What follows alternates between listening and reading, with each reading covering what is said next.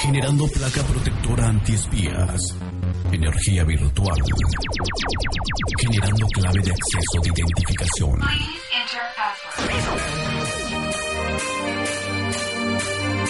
Bienvenidos al lugar donde la tecnología, la historia y la diversión van de la mano. Un lugar donde el fin es solo el inicio.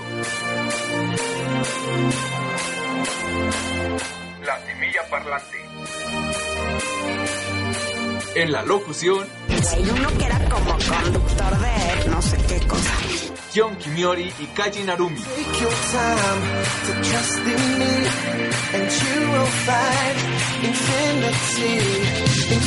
Pero bueno, nosotros a lo que venimos. Empezamos a aprender de software, aplicaciones y mucho más. Esto es La Semilla Parlante.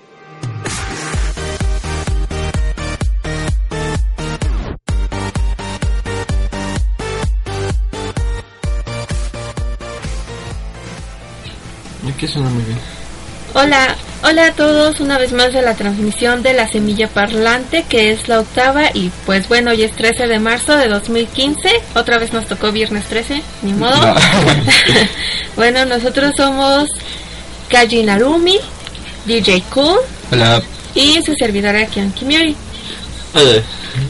Les recordamos que el chat está a su disposición para que estén en contacto con nosotros y puedan expresarnos sus dudas y comentarios. Y pues bueno, ¿qué vamos a ver el día de hoy, Kashi? Este, bueno, desde la vez pasada estábamos diciendo que el tema siguiente iba a ser sobre cómo comprar una computadora. Así que, pues bueno, por cierto, hola, ¿qué tal? Buenos días. Este, Y- sí, ese va a ser el tema. Ok, y DJ Cool, ¿qué nos traes hoy? Eh, pues una eh, aplicación para los que no saben mucho de el inglés y pues que tienen dificultades, ¿no? Una aplicación para Eso me servirá. y pues bueno, yo les voy a dar las noticias más relevantes de la semana y vamos a empezar por Google. Las noticias más relevantes de la semana. Solo por la parlante.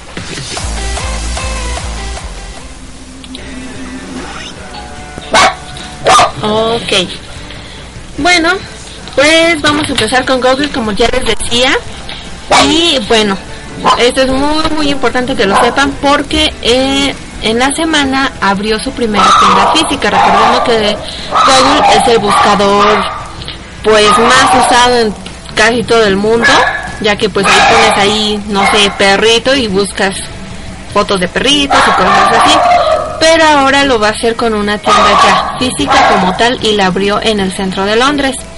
Eh, pero más que una tienda es como un parque temático de diversiones, ya que pues los visitantes pueden eh, presionar ahí unos enormes botones rojos que tienen para explotar las funciones de Google. Tienen pantallas interactivas, eh, pantallas que muestran las tendencias de Google, que más que nada lo están haciendo para promocionar la marca, no tanto porque pues quieran que, que haya una tienda como tal. Eh, también pueden volar un helicóptero alrededor, alrededor del mundo utilizando una pantalla gigante y una versión de Google Earth. O sea, ahí todo lo que hay en Google lo tienen ahí. Eh, también la tienda vende hardware, vende mm, eh, tablets, teléfonos, portátiles y lo que es más importante, que sí se me hizo más importante es que la empresa va a impartir clases de seguridad en internet y del estilo de la vida pues que uno lleva conectado en la red y ofrecerá también campamentos virtuales además de que pues van a dar eh, este clases de cómo los niños pueden aprender a programar, o sea, ya desde chiquitos los van a enseñar a programar, que pues eso está muy padre, ¿no? Bueno, eso es, eh, imagino que habrá más cosas, pero en sí la noticia es esa. Y pues bueno, también les traigo otra que allá en Perú eh, eh, han hecho un disco duro portátil con, con una antenita Wi-Fi. ¿Esto para qué les va a servir? Pues para que ya no tengan que borrar la información para liberar espacio en sus celulares u otros dispositivos, pues podrá pasarlos al disco móvil sin necesidad de un cable. Y Ah, pues eso está muy padre, ¿no? Sí, eso está allá en Perú. No, le, no sé si habrá en otros países, pero en Perú ya lo hicieron. Que se llama My Passport Wireless, que es un disco duro portátil con su antenita Wi-Fi, con su cuenta Wi-Fi. ¿Y qué opino? Yo quiero uno. Yo no uso celular, así que para mí creo que es, es un poco indiferente, ¿no? Pero bueno, Pero sí, igual sí, a una, sí, a una PC, ¿no? Podría ser. Y pues bueno, eh, estaría bueno, estaría entretenido, porque ya no hay que estar conectando nada a la computadora, ¿no? sí, o sea, es lo que decimos en otra transmisión, ¿no? Menos cables. Menos cables, sí. Exacto. Ahora, de aquí les traigo una preguntota. ¿Son adictos a la tecnología? Sí. Sí, Sí. todos. Pues bueno, sí, creo que ya muchos somos adictos a la tecnología. Pues bueno, la Universidad Nacional de Colombia analizó los desórdenes psicológicos que trae el uso continuo de dispositivos tecnológicos. Y pues bueno, todo esto puede generar ansiedad, aislamiento y desconcentración de la persona que es adicta a la tecnología. ¿Dónde? Sentir que el celular vibra a pesar de que no lo está haciendo o a pesar de que ni siquiera lo llevas contigo. Ah, Ah, ni no siquiera tengo. tienes. Eh, la ansiedad de no recibir una respuesta rápida eh, después de haber enviado un mensaje o, la incomodidad por no tener un dispositivo cerca pues, para estarnos comunicando, ¿no? Puede indicar un padecimiento de algún desorden psicológico. Uno de los trastornos más comunes es la nomofobia, nomofobia, perdón, o miedo irracional a salir de casa sin el teléfono móvil, que es una abreviatura de la expresión inglesa no móvil fobia. No tener el celular a la mano puede crear inestabilidad, agresividad y dificultades de concentración, los casos que ya son pues más extremos, ¿no? Y también puede, eh, puede producir desórdenes como el síndrome de vibración fantasma, que es, la, que es lo que les dice que es la sensación de sentir el celular vibrar y pues no lo lleva, ¿no? O sea, realmente creo que está un poco pues sí está un poco alarmante en las personas que ya son realmente adictas a esto porque lo llevas a todos, a todos, a todos lados y solo te concentras en tu en tu dispositivo móvil. Podría salir sin comida, pero no sin tu celular. Ajá, de hecho, sí hay personas que se la viven en el celular Alguien se y con comida. Pues cuando vas a trabajar, ¿no? Sí, no cuando sé. O a la escuela o cualquier cosa. Bueno, es que como nunca llega a la hora de salir, siempre me la acabo antes. Sí, de que te la acabas antes y pues bueno. Pero que creen que también les traigo la solución. Ah, qué bien. O sea, si son adictos a la tecnología, pongan atención porque ha llegado un nuevo libro que se llama La Dieta Digital. Obviamente está en inglés, pero bueno, nos da cuatro pasos muy sencillos para que te puedas nivelar un poquito y no estar tan ahí adicto a la tecnología y puedes pasar más tiempo con tu familia. Consíguete una novia. Una novia y sea feliz, ten muchos hijos y ya. No, no es cierto. Bueno, el autor de este libro es Daniel Sieber, que es el director de estrategias de difusión de, difusión de Google. Él cuenta que vivía probando sus dispositivos tecnológicos y todo tipo de caches que iban saliendo, pero su esposa lo empezó a llamar bicho de luz. ¿Por qué? Porque siempre se iba a dormir con algún dispositivo encendido en la cama. Y pues que siempre vivía co- hiperconectado día y noche, hasta que una noche en una cena familiar en Navidad, pues se dio cuenta que realmente ya casi no sabía nada de su familia, o sea, estaba así como que al margen, ¿no? De, de la de lo que hablaba su familia, entonces Es que no tenía face. sí, es que no igual y tenía como 10 cuentas y no sabía ni a quién de su familia Oh. tenía en cada cuenta. Y pues bueno, empezó como que a reflexionar en ese sentido y escribió un libro eh, donde propone cuatro pasos para desintoxicarnos del, de este mundo de la tecnología. ¿no? El primer paso es pensar, que consiste en determinar exactamente cuánto tiempo de la vida uno pasa en Internet. La idea de este paso es generar conciencia acerca de cómo nos vinculamos en el mundo digital.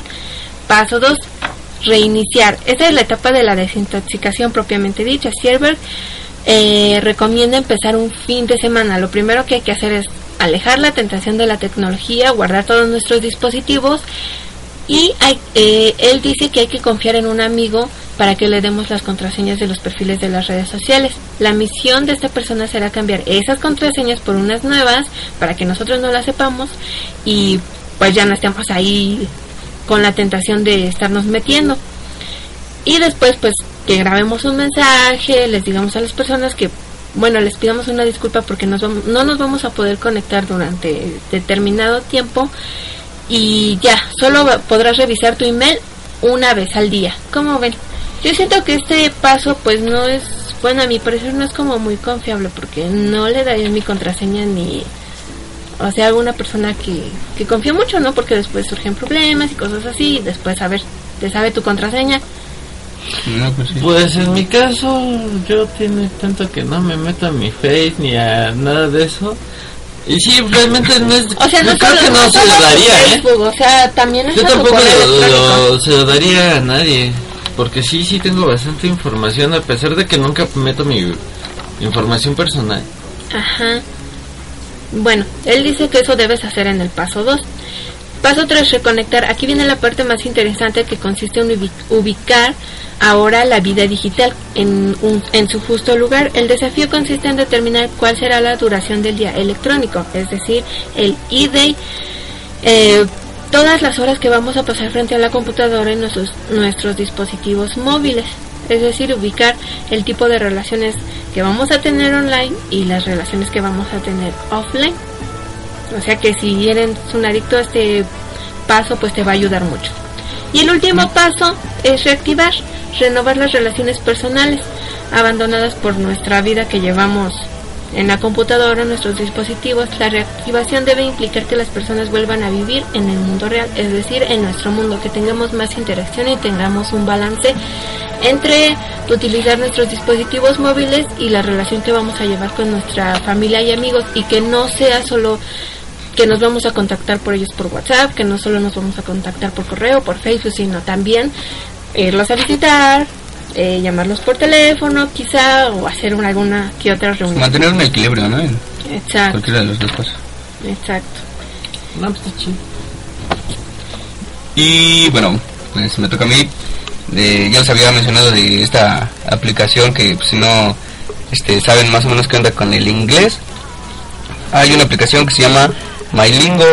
Es una aplicación gra- gratuita para iOS y Android que les permite a los usuarios traducir simultáneamente las palabras a español aunque la película esté en inglés.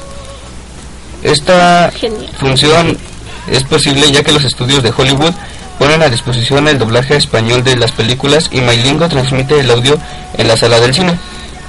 Es así como poner la versión de que tú, como el micrófono, ¿no? Ujú. Se activa el micrófono y ya va escuchando pues, la película Y ya mismo el- la misma aplicación te lo va te lo va traduciendo. La aplicación utiliza el micrófono del smartphone del espectador para traducir el audio. El archivo se reproduce solamente cuando oye el sonido de la película y una vez que termine el audio se borrará automáticamente del dispositivo para evitar la piratería.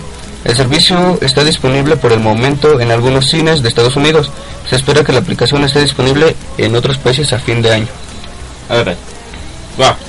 Se me hizo padre, pero a la vez se me hizo como que te, te rezaga que aprendas inglés, ¿no? O te No, de todas formas, nadie, nadie aprende inglés por una película, ¿no? No, pero Pero te puede ayudar para otras cosas. Pero la Sí, verdad ya. que está padre. Sí, sí, bien, para todas las personas de allá que trabajan, que, que se van de aquí de México, de otros países de Sudamérica, que apenas están llegando y que no saben inglés, pues igual.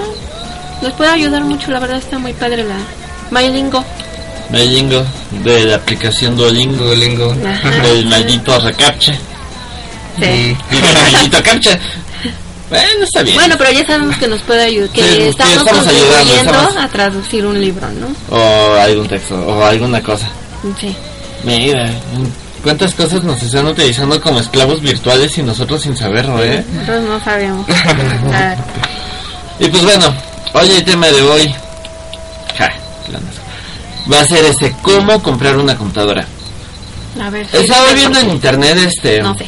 Bueno, desde la transmisión pasada que estábamos hablando de memoria RAM y todo ese tipo de cosas, estaba viendo que... que pues sí es importante saber sobre los componentes de una computadora para el tiempo de comprarla, ¿no? Y me di a la gran tarea de buscar en internet qué es lo que muchas personas opinan o qué es lo que otros lugares recomiendan y he visto que hay unos lugares donde están completamente perdidos o con información que realmente Pero ¿por qué? O sea, ¿por qué andan perdidos o cómo? No no están dando una respuesta que a uno le sirva o Te dan una respuesta, pero la mayoría de los lugares son como de tiendas Ajá. Y te recomiendan lo de su tienda, no te recomiendan lo de lo que en realidad te puede ser útil, ¿no? A la competencia. Ajá. O sea, no te dan opciones. Bueno, en primera, vamos a ver. eh, los pasos más importantes.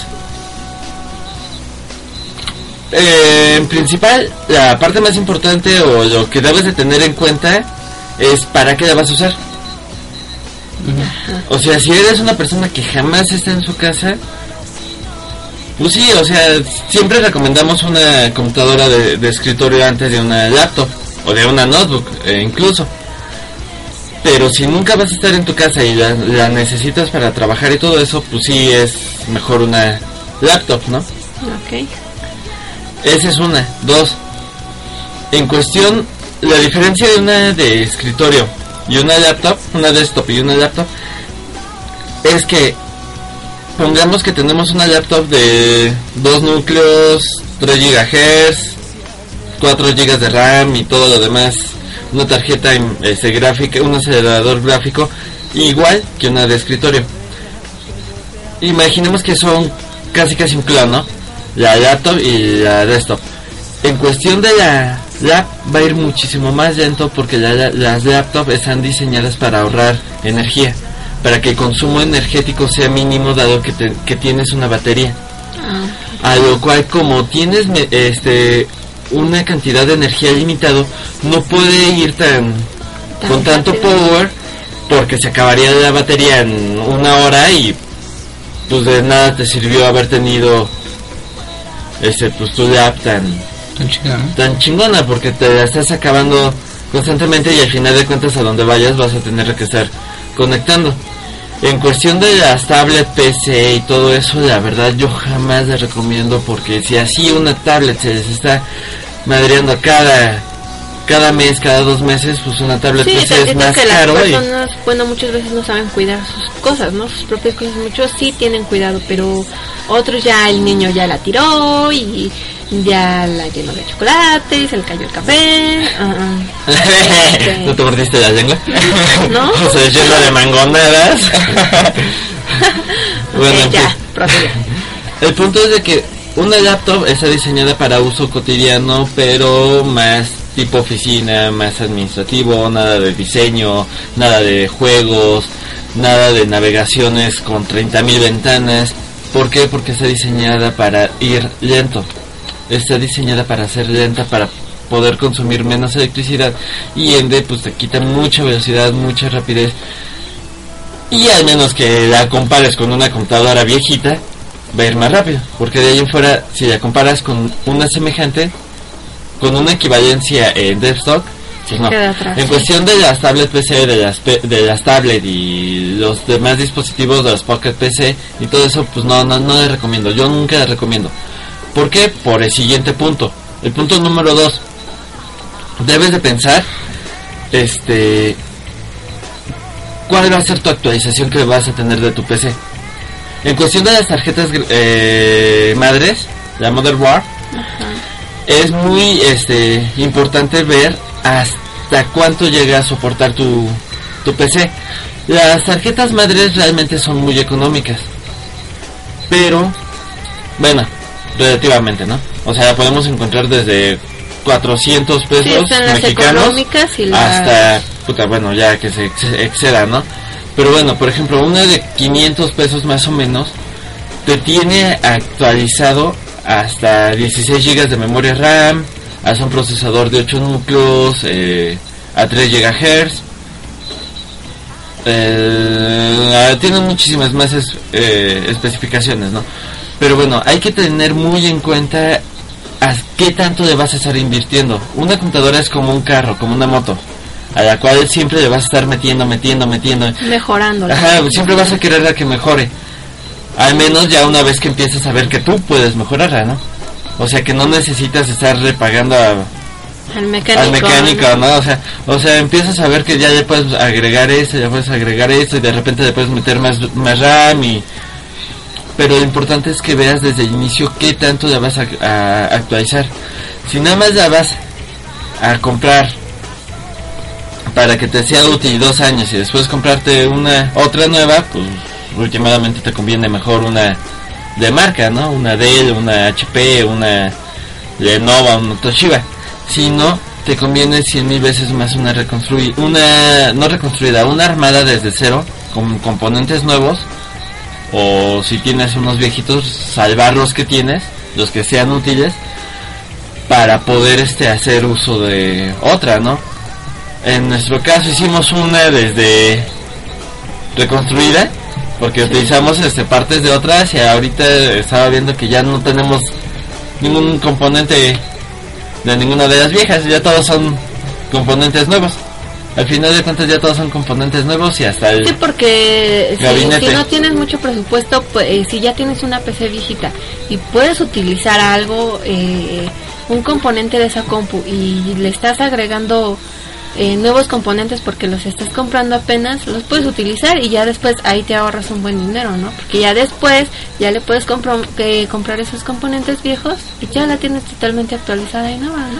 Sí, de hecho nuestro gasto, ma- el gasto más fuerte fue de 1200, ¿no? Me parece. Sí. Gastamos 1200 pesos y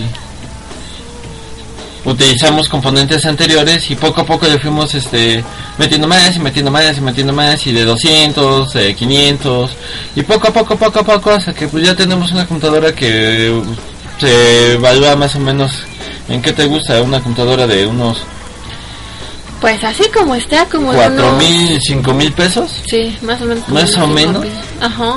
ahí anda alrededor si fuera si fuera nueva nueva silla de de HP o de marca sí está arriba de los Y seis que- mil Ajá, no, Así de hecho es. llegaría a los 8000 porque realmente eh, la tarjeta gráfica que, digo, la motherboard que tenemos es este. Es muy actualizable. O sea, es te- demasiado te- la podemos actualizar, no sé, si tú quieres de aquí a unos 6, 8 años más. O hasta más, yo creo. Ahora bueno ese es este una no el tipo de, de computadora.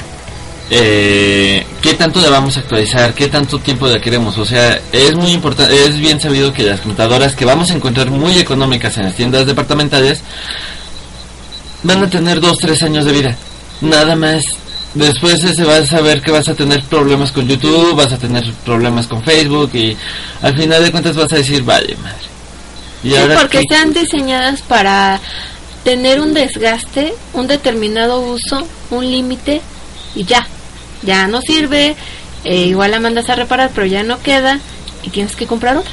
Sí, y al final de cuentas vas a tener que acabar armándola tú porque vas a tener que después de dos años comprarle más RAM, después de dos años comprarle más y más y más y más y más y más.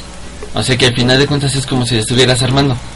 Así que, bueno, la única gran desventaja de una computadora armada es de que no tienes soporte técnico, no cuentas con tu garantía de un año. La única diferencia es de que en ocasiones para esa pinche garantía te dicen, es que tienes que tener, tienes no break, y si dices, ¿qué es eso? No, es que en las especificaciones viene que debes de tenerlo conectado a un no break y pues bueno, no te vamos a poder hacer válida la garantía porque no estás haciendo uso debido de tu computadora, ¿no? Sí, que debes de tener un voltaje a la conexión eléctrica, que mínimo un regulador, que porque no debe haber humedad en tu casa y dices tú, ¿Que bueno, ¿Dónde la tienes? ¿Cada cuánto la limpias? O sea, te ponen 20 mil pinches trabas y jamás te hacen válida la garantía. O si te la hacen, eres de los pocos afortunados que te la hicieron, ¿no? Porque realmente es muy difícil que te hagan válidas las garantías, o al menos aquí en México están por los suelos, ¿no? O sea, las garantías. Y vaya, que trabajé en un lugar de soporte técnico, no manches, nunca te quieren hacer garantías de nada. Así acabar, acabas de comprar hace 3, 4 días, no. Así que yo siempre recomiendo más una reconstruida. Y bueno, ese es en el punto de de qué tan actualizables. Ahora vámonos, los recursos. Los recursos es muy importante eh, saber algo de los procesadores. Un procesador puedes tener un procesador de 3 GHz. Los GHz son este, los ciclos de reloj. Es como que la velocidad que tienes. Ya lo habíamos mencionado en el podcast anterior. Y pues bueno, eh, los gigahertz este es como que la velocidad que va a tener cada núcleo. Pero bueno, si tienes un núcleo de 3 GHz y tienes un procesador de 4 núcleos a 2 GHz, pues bueno, es mejor tener 4 rápidos que tener uno que es súper rápido. Aquí debe de ser muy equilibrado. Debes de tenerlo equilibrado y de estar este de que bueno. mm, entre más núcleos, mejor. Entre más gigahertz, mejor. Pero no puedes nada más tener más de uno y poco del otro. O sea, sí debes de ir como que a la par. Hay, hay, Todo debe estar equilibrado. Ajá. ¿no? uno de los errores que muchos cometen es de que nada más van, preguntan a un lado, les gusta y adiós. Ya ahí lo compran. Lo mejor que pueden hacer es este pues cotizar en varios lugares, ¿no? Porque va a haber lugares en donde te van a recomendar un procesador AMD y otros que te van a este recomendar un procesador Intel, ¿no? La diferencia entre Intel y AMD es de que Intel es como un hombre y AMD es como una mujer. Mientras que una mujer puede ir conduciendo, maquillándose, eh, cambiando al chamaco, regañando al esposo, comiéndose, ca- tomándose café, hablando por el celular y chocar al mismo tiempo, el hombre nada más puede hacer una sola cosa y punto, se jode. Por regular las mujeres tienen la capacidad de, eh, de dedicar mucho eh, su atención a varias cosas, aunque en ocasiones en varias sale medio medio mal. O sea, como que no le hacen de todo bien. En cuestión de los hombres, en ocasiones nos enfocamos más a una sola cosa, pero le hacemos un poquito mejor. Por eso somos como que mejores en cuestión de estilismo y cosas que se supone que son de mujeres. Por eso dicen que tenemos más mano, ¿no? mejor mano, ¿no? Porque nada más nos dedicamos a eso. O si hacemos de comer, dicen que el hombre tiene mejor sazón que la mujer. Porque nada más nos dedicamos a eso, a eso, a eso. Y nos, a nosotros no, no, no nos está importando que si hay niño, que si la casa. Nada más nos, nos dedicamos a eso ya. En cuestión de Intel, de Intel y AMD es lo mismo.